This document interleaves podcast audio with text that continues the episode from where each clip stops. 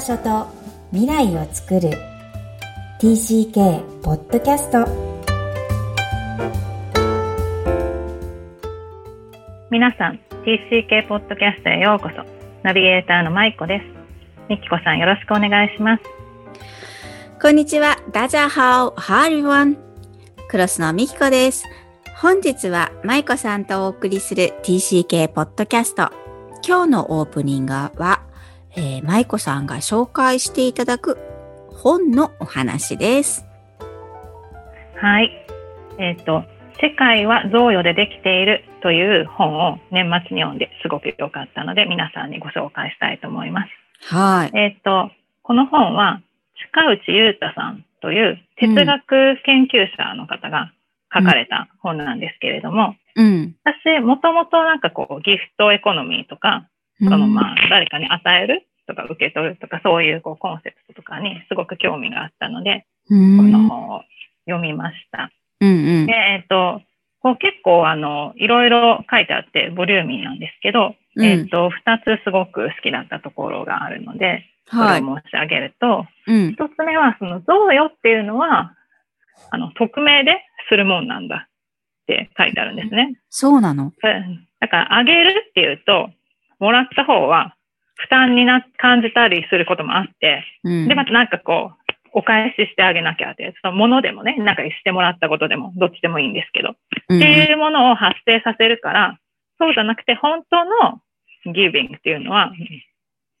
こう、ひっそりと、これ贈与ですよって差し出さずに、こう、匿名ですると。そしたら、こう、もらう方としては、こう、負担なく受け取れる。え？サンタクロースだってそうでしょ？っていう、そういうことが書いてあるんですけど。うんうん、え、この方日本人の方ですか？なんかこのこの人は日本人です、生粋の。うん、そうか、今なんか異文化で考えちゃった。これがアメリカでもそういうのかなと思って。ね、どうなんでしょうね。私もなんかそれね、うん、他の国の方だったらどう書いてるのかなっていうの面白いなと思ったんですけど。確かに。で、はい、うん、でもう一つは、その、贈与っていうのは、その受け、受け取る方が、だから贈与する人がこれ贈与ですよって言ってそこに発生するんじゃなくて、受け取る側が、あ、自分ってもしかしてもらってたかもっていうふうに、ある時に気づいて、でその時に贈与っていうのはその世の中に発生するんですよって書いてあって、うん、なるほどと思って、うん。あじゃあ受け取り方の捉え方、うん、認知の仕方によって発生源が、発生起点が決まるってことですね。そうそうそう。うん。だから気づいてもらわないと、うん発生しないって書いてあって、うん。だから、そう、受け取り側の、なんかこう、気づく力っていうか、アンテナも求められるよね。というようなことが書いてあって、うん。なんかその二つがすごく心に響いたというか、本当にそうだなって自分が感じる部分がありました。うん、へえ、うん、じゃあ結局は人の視点というか人の意識によって、うん、こう起きうるか起きうるないかっていうのは決まってくるってことですよね。あまあそうですね。うん。うん、おっしゃる通りだと思います。うん。うん。じゃあやっぱり人が作るもんなんだ。うん。そういうことそういうふうに、こう、そう、意識して日々ね、なんか自分がもらってるものとか、与えてるものとか、なんか、こう、捉えてみると面白いかもと思いました。うん。普段の生活の中で。うん。うん。まあでもさ、感謝はさ、やっぱいっぱい受け取りたいよね。こう、うん、自分も出したいしさ。うん。うん、それは匿名じゃなきゃいけないのかな？もう私は感謝してますって、本当に 言っていいよね。はい。うん、うん、うん。それはいいと思う。うん、うん。はい、ありがとうございます。はい、うん。はい。では本日のメインテーマです。TCK の実践的能力を探っていきます。今回は状況への観察力がテーマですが、端的に言うと TCK は世渡りの術を本能的に身につける、身につけていくという内容になります。これはどういうことでしょうか？はい。子供自体を異文化の中で生活する TCK ですが、生き延びる技を身につけていくということであります。えー、言語的、理論的、えー、異文化を理解していないどころか、えー、自分自身の文化も肌感覚で体得していない、まあ、子供時代の状態なので、異文化圏に飛び込み、えー、つまり放り投げられるような状態ですから、うん、当然動物の本能として、周りの危険の察知、えつまり周りと自分はどう違うのだろうかという、えー、察知する能力が必要です。えー、道理が分かってくると、目に見えるもの以外でも、その先、一歩先の奥にある原理原則、えー、どうしてそういうことが起きているのかっていうのを理解しなければ、その社会というか枠組みが理解できないので、えー、日々の生活から、えー、もう本当に本当に小さなことから鍛えられ、うん、鍛え上げられるという状態になります。うん。舞子さんはどうですか？お子さんをこう日本から連れてきて、ええ、こう肌感覚でこの子たちがこう見てるというか、周りと違うんだなとこう、うん、感じてる時期があったとか覚えがありますか？うん。えっ、ー、と、今は、えっ、ー、と、こちらに来て3年目なんですけれども、やっぱりこう、来たばっかり、1年目の時っていうのは、やっぱり言ってる言葉全部わかるわけでもないし、すごく大変だっただろうなって思います。うん、えっ、と、来た時に、えっ、と、上の息子が、えっ、と、現地、こちらで小学2年生。それから娘は、えっ、と、キンダルガーデンで入ったんですけど、うん、あの、娘なんかは、やっぱり、こう、ある程度、こう、日本で少し勉強してから行ったので、なんなく言ってることはわかるけれども、もちろん全部ね、うん、先生の言ってることがお友達の言っていることがわかるわけじゃないから、うん、宿題、毎日の宿題にしても、多分こうだと思うんだけど、みたいな感じで帰ってきますよね。で、こっちも必死にお友達とか、まあ先生とかに聞いて、これで合ってますか？って確認したり、でそういう作業を毎日していたので、本当にこう、自分のこう、わかる範囲で、なんかその能力を最大限使って、こう頑張ってこう吸収してきて、でも、うんこう、だから毎日がサバイバルですよね。その全部わかるわけじゃないけど、こう、いかに、うん、わかろうとするかっていうふうな努力は日々してたなと思います。うん、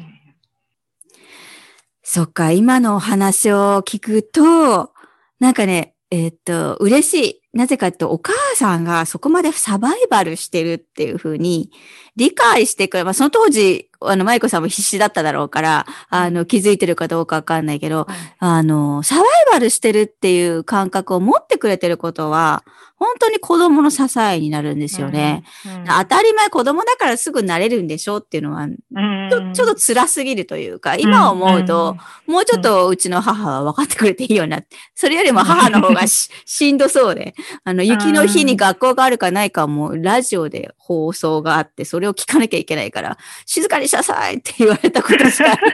ないぐらいにもうテンパってたと思う母なんですけど、やっぱりなんかそこまでね、あの、子供がサバイバルしているんだよっていう感覚を、こう、何もできないけど見守ってくださるっていうのは家族の力なので、うん。それはすごい後から支えになる子供たちが理解していくなっていうのはホームインタビューをしててもすごく思います。なんかとね、こう出てくれてる方が、まあ、そうなのかもしれないんですけど、うん、まあ、どう考えても、うちは家族の力が、こう、ぎゅっと強いので、良くも悪くもってみんな言うんですよ。うんうん。その通りなんです。皆さんそうしたるってことなんですね。そうです。それが20代であろうが、30代だろうが多いです、そういう方が。うんうん、だからこそ、こう、乗り越えられたっていうふうに、最終的にはその人の認知だけど、結論付けているので、うん、いろんなことがあっても、やっぱり、サバイバルしてくれてる、してるよ、この子はって分かってくれるのは、まあ TCK に限らないんだけど、普通の親でも当たり前なんですけど、うんうん、非常に大きいなっていうふうには、今、最近感じている次第です。うんこの能力っていうのはね、大人になってからも使える能力なので、えー、あのすごいこう、小さい時に培ったこのサバイバー、つまり実践的能力をつけている観察力だったり、えー、周りを見たりする力っていうのは、えー、発揮できると思うんですけど、あの、本の中ではね、インドで育った TCK の例が書かれています。えー、簡単に内容を説明すると、まあ、こう、あの、ガーナの病院で働いていたら、こう、患者がそのお医者さんとうまくいってないことが分かり、えなんだろうと思うと、えー、お医者さんが左手を使って処方箋を渡していたと。うん。うん。で、左手っていうのはよく言われるインドとか、インド、あちらの文化では、あの、不浄の手、右手を使うものだから、それを使う医者を信頼しないってことが問題だったっていう、物事の根本にある原因っていうのを探れたっていう、え TCK の能力を発揮した事例が書かれているんですが、はい、えー、の文化が異なると何かの原理原則が異なる場合があるっていうのは、TCK はなんとなくわかってるし、まあ、大人になれば絶対的確信ぐらいに思ってるんですよね。うんうん、それは自分の経験からそうさせるんですけども、その現実社会での対応が、こう、臨機応変にできるとか、仮説を立てて研修で、検証できるとか、まあそういう俊敏性、こう瞬発力にも差が出てくるように感じます。うん。うん。うん、それ聞いて舞子さんどう感じますか？なんかこう、ここにこう原理原則があるに違いないって思って検証できるって、なんか素晴らしいなと思いました。なんかちょっと話はずれるんですけど、子供がすごいこう科学とか、理科の実験とかね、うん、上の息子が好きなんですよ。うんうん、でだからこう、これはこうかもしれないとか、ね、これは、いや、うん、ここにはこういう、だから、うん、ルールとかがあるかもしれないとか、そういうふうに物事を見て、で、こう、その、それを、こう、ね、そこに思いを馳せながら現実を見てみたら、あ、こうかもしれないとか、なんかそういう能力って、うん、すごく、こう、役に立つっていうか。そうそうそうそう。うん。仮説っていうね、ねおっしゃる通り、うん、あの、ひょっとしたら、あの、理系の職業というか、理系の能力を使う、うんうん、こう、だ順序だってこう詰めていく論理性とかも、うん、TCK はひょっとしたら向いてるかもしれないんだよね。そうそう。なんか今お話聞いてて思いました。だからその異なる文化観っていうことだけに限らないんじゃないかなと思って、彼らのね、能力を使える場っていうのは。うん、うんうんあるイベントで本人が TCK の方の30代の男性が、えー、えー、と、英語にどうしてもシフトしているから時間を、英語の関係の仕事ばっかりになっちゃうんだけど、すごく僕は危惧していると。う